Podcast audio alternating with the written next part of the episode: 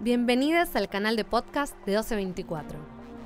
1224 es una plataforma de artes performativas, un espacio alternativo de investigación, entrenamiento y publicación de danza, teatro y performance. Para esta edición de 1224 convocamos a les artistas a que nos compartieran alguna reflexión, nos hicieran parte de una conversación, nos abrieran sus bitácoras de trabajo o nos propusieran algún tipo de práctica desde un soporte sonoro. A la distancia viajan los bytes y el sonido nos atraviesa el cuerpo. Les dejamos ahora con Victoria Roland. Buenos días, tardes o noches. Donde sea que estés, te propongo escuchar estas palabras permitiéndote una pequeña suspensión del tiempo. Es decir, un ratito para reflexionar sobre cuestiones improductivas, esas que tanto nos obsesionan. Obsesionarse con la improductividad es una hermosa paradoja, algo así como tratar de ser eficientes con lo que no sirve para nada.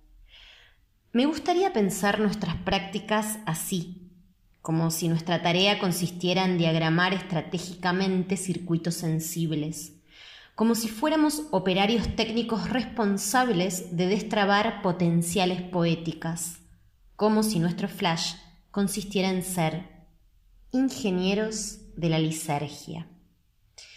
Quiero que te quedes con esta imagen, ingenieros de la lisergia. Es decir, como si pudiéramos pensar en toda esa materia poética que nos convoca con la rigurosidad sistémica de un ingeniero que no entiende nada de poemas y está obsesionado con que no se le caiga el puente. Ingeniero, así, responsable y en masculino, por supuesto.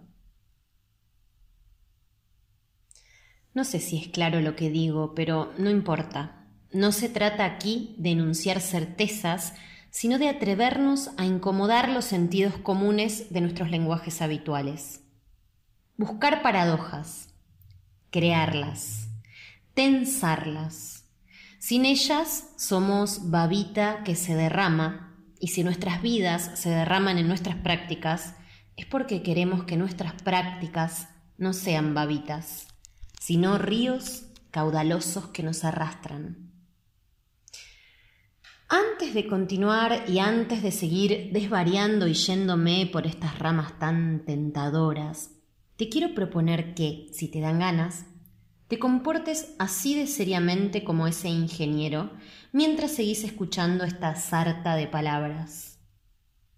Podés, por ejemplo, tomar notas en un cuadernito, hacer cálculos matemáticos o cuadros sinópticos Escribir con mayúsculas las palabras que te erotizan de lo que digo, asignarles colores distintos a palabras que te vibren de manera diferente, transformar estas palabras en dibujitos, trazar mapas o simplemente bailar mientras me escuchás.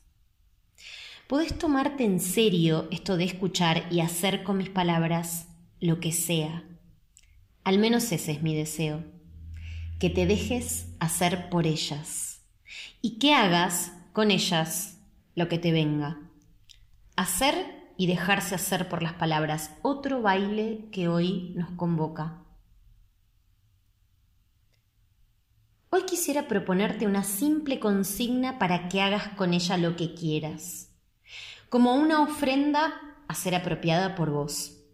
Podríamos pensar esta consigna también como un conjuro para invocar cosas o como un pasaje de ida hacia alguna parte. Pero antes de eso, me voy a permitir una pequeña digresión sobre esto de las consignas, sobre este embrollo que se desata cuando quiero relacionarme con una consigna. Hoy te voy a proponer que pensemos las consignas como faros que iluminan zonas inexploradas, ejes sobre los que orbitar en el abismo, puentes inestables, focos precarios, límites habilitadores de cosas, guías con las que perderse, señalamientos inciertos, mapas trazados en el momento, voces transferenciales, conexiones con ideas otras. Conexiones, y atención, no identificaciones, con otros mundos posibles que están allí, fuera de mí.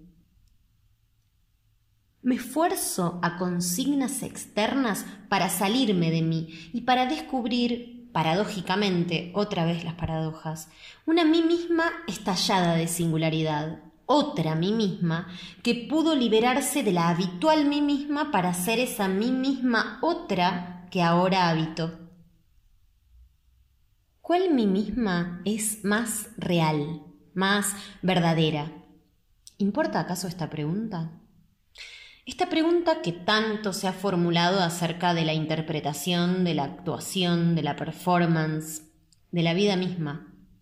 La pregunta acerca de la verdad. Tal vez, en vez de preguntarme por la verdad, sea más interesante saber que convivo a diario con una mí misma que está habituada a estar siempre allí. Y que hay muchas otras mí mismas que desconozco y que para eso se actúa, se baila, se performea, se consignea, para hacerse una pregunta acerca de la otra edad, no acerca de la verdad. La consigna no es lo más importante, sino mi relación con ella, me dijo una vez un profesor de danza contemporánea. La consigna y yo. Yo y la consigna. ¿Yo más importante que la consigna o la consigna más importante que yo? Tan fácil nos resulta pensar en relaciones igualitarias cuando pensamos en términos políticos e ideológicos, tan difícil entrenar verdaderamente la igualdad cuando hablamos de procedimientos artísticos, ¿no? Pero en fin, esto es otra cuestión que no vamos a abordar en esta oportunidad. Cuando una consigna se enuncia, cabría preguntarse qué escucha esa mí misma de eso que ese otro enuncia, ya que hay una escucha consciente, pero también hay otra que está fuera de mi control, pues es también mi inconsciente el que escucha la consigna. Entonces, si del otro lado escuchan unos yoes conscientes y unos yoes inconscientes, ¿cómo se enuncia una consigna? ¿Cómo se nombra? ¿Con qué palabras? qué partes de la consigna van dirigidas a esos yoes conscientes y qué otras a esos otros yoes que escuchan ahí desde las sombras. Las consignas se abordan con lo que sé de eso que oigo y también con aquello que desconozco. Y se enuncian para que otros me entiendan y a la vez para que no me entiendan, y para que en esa confusión se despliegue esa cosa nueva, o más bien inédita, para quitarle el valor a la novedad, que es bastante engañosa y traicionera, y dárselo a la improbable combinación nunca antes vista, que es más misteriosa. ¿Cómo me relaciono entonces con una consigna? ¿Aquí está todo el problema? O mejor dicho, ¿aquí aparecen todos los problemas? Voy con una lista de preguntas ya van a ver que soy fanática de las listas. ¿Me someto a la consigna? ¿Le obedezco? ¿Me esclavizo a ella? ¿La observo? ¿La examino? ¿La experimento? ¿La canchereo? ¿La virtuoseo? ¿La vuelvo una habilidad técnica? ¿Un viaje posible para mi subjetividad? ¿Le permito a la consigna que me deje embarrarme en la incertidumbre? ¿Le pido resultados concretos? ¿La transito como un camino que no sé a dónde me lleva, como se recorre un país desconocido en un viaje iniciático? ¿La transformo en receta? ¿La uso como mapa o como territorio? ¿Me entrego a ella? ¿Me relaciono con reparos, con cierta desconfianza?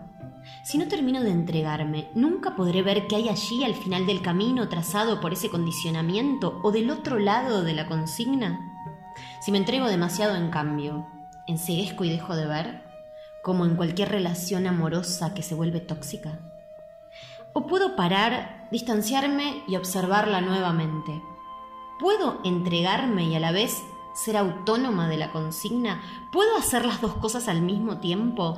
¿Puedo tener una relación amorosa, sana, sanadora y potente, potenciadora con la consigna? desde el excesivo apego a la consigna hasta su completo abandono. ¿Cuántas variables aún no he investigado en mi relación con ella? ¿Soy conservadora con la consigna? Como si tuviera que defenderla de posibles peligros, como si la consigna fuera mi status quo. ¿Soy vanguardista con la consigna? ¿Busco superarla, romperla, destrozarla? ¿Busco revelarme a ella? Permitirme preguntarme todas estas cosas. Simplemente eso. Si la consigna me fuerza a habitar cuerpos, frecuencias, energías, movimientos, voces, palabras, acciones, emociones, sensaciones que de otro modo no habitaría, el forzamiento, ¿se presenta como la oportunidad para mi liberación? ¿Solo forzándome me emancipo? ¿Me emancipo de qué? Podríamos decir en principio que de mí misma, de todo lo automático que hay en mí, de todo lo aprendido sin conciencia, de mis hábitos encarnados sin elección, de mis ideas, prejuicios, preconceptos y conceptos sobre lo que es actuar, bailar, performear, consignear, estar, existir en un espacio-tiempo. Forzarme entonces y forzar al forzamiento para atreverme a ese territorio que se encuentra del otro lado de la consigna y que tiene cobijadas otras ideas teatro, otras ideas danza, otras ideas performance, otras ideas vida. Las consignas, entonces, su forzamiento y su variación infinita, como una batalla contra la homogeneización que nos despotencia, contra las trampas imaginarias sobre los yoes posibles que nos limitan y contra los sentidos comunes de todas las cosas que nos aplanan.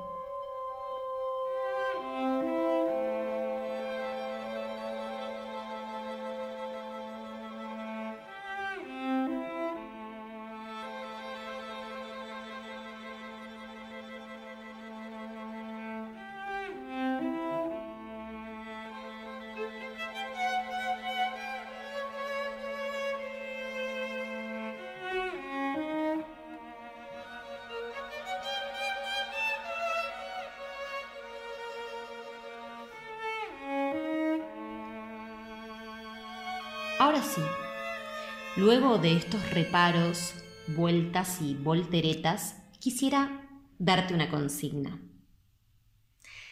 Esta consigna se vincula con esa primera imagen paradojal que te propuse al principio, la de ser ingenieros de la lisergia.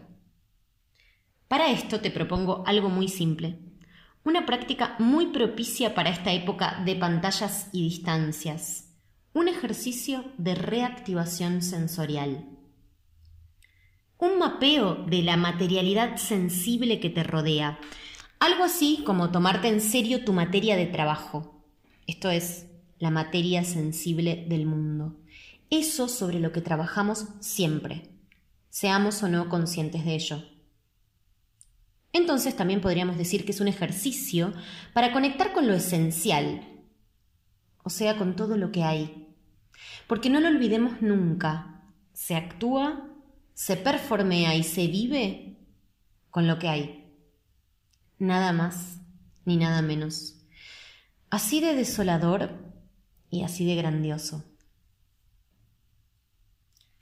Te voy a pedir entonces que escribas una lista de sensaciones, una lista por cada día de la semana, un sentido para cada día de la semana.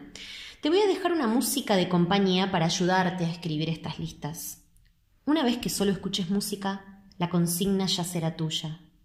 Hacé con ella lo que quieras. Antes de decirte los títulos de estas listas, quiero decirte algo sobre las listas. Ya sé, el ánimo de constructivo puede ser insoportable e infinito, pero bueno, estoy tratando de ser clara, aunque vos entiendas cualquier cosa estoy propiciando ese, nuestro malentendido poético. Bien, ahí van mis consejos sobre las listas y cómo elaborarlas. No te olvides de lo siguiente. Las listas se escriben como listas. una cosa debajo de la otra. En las listas no hay relaciones jerárquicas. Una cosa no vale más que otra. En la juxtaposición de materias disímiles está la belleza de las listas, justamente. Y por último, una lista de algo es una excelente manera de agotar una categoría hasta gastarla, de traspasar esa categoría, de excederla como un río que te arrasa, ese en el que querés perderte después de haber construido el puente. En fin. Me despido por fin con la consigna en sí misma. Podés tomar nota en tu cuadernito o retroceder y escuchar cuantas veces quieras. Esto queda grabado para siempre. Ahí va.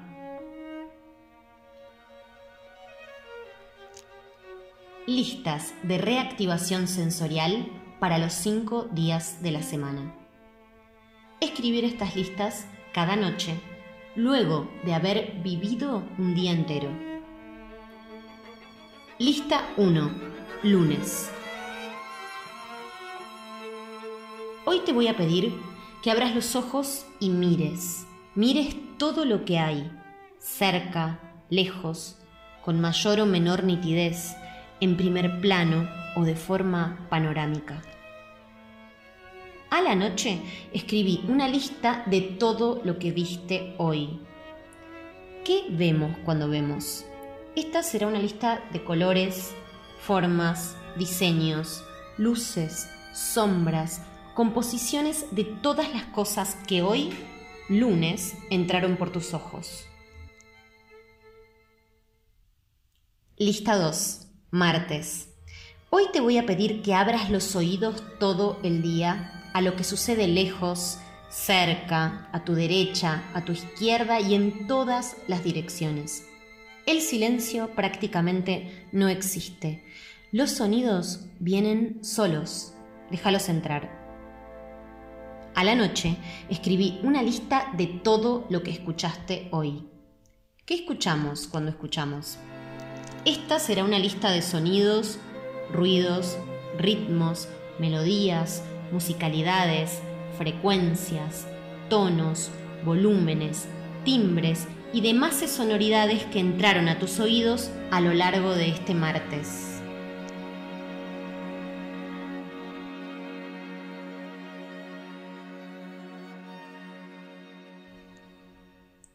Lista 3. Miércoles.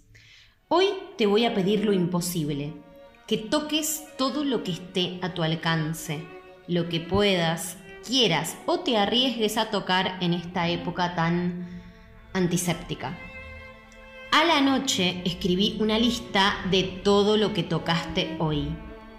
¿Qué tocamos cuando tocamos? Esta será una lista de texturas, formas, pesos, sensaciones que se produjeron entre las cosas y tu contacto directo con ellas.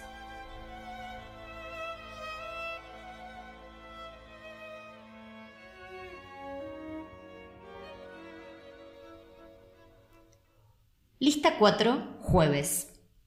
Hoy te voy a pedir que vuelas y vuelas, que a cada momento percibas el mundo desde tu nariz y por lo tanto que dejes que los recuerdos y las asociaciones sucedan solas.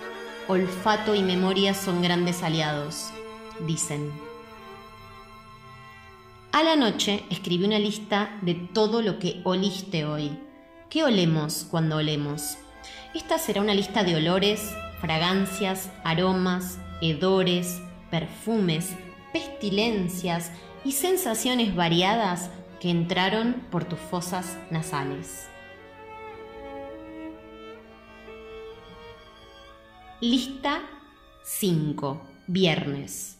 Hoy te voy a pedir que cada vez que algo entre a tu boca, sepas que algo está entrando a tu cuerpo a través de ella y que estés presente en ese tráfico que sucede entre las cosas y tu lengua.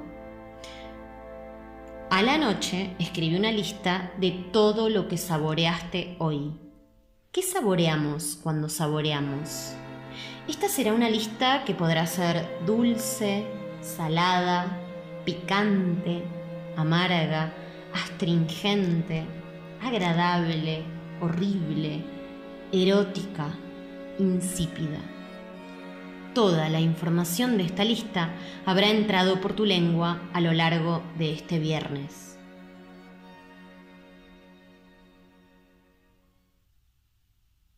En todos los casos, no lo olvides. En estas listas no habrá conceptos, juicios ni opiniones sobre las cosas, sino eso que las cosas te hicieron, es decir, las sensaciones. Es importante que puedas discernir las sensaciones de todo lo demás. Esta es tu consigna y este es tu límite. Sábado y domingo podés dedicarte a ver, escuchar, tocar, oler y saborear sin pretensiones científicas. En otro momento, cuando te venga en gana, podés empezar a delinear el camino de una obra o de una aventura, combinando algunas de estas sensaciones para inventar monstruos de destinos inciertos. Eso fue todo por hoy. Buen viaje y hasta pronto, mis queridos ingenieros de la lisergia.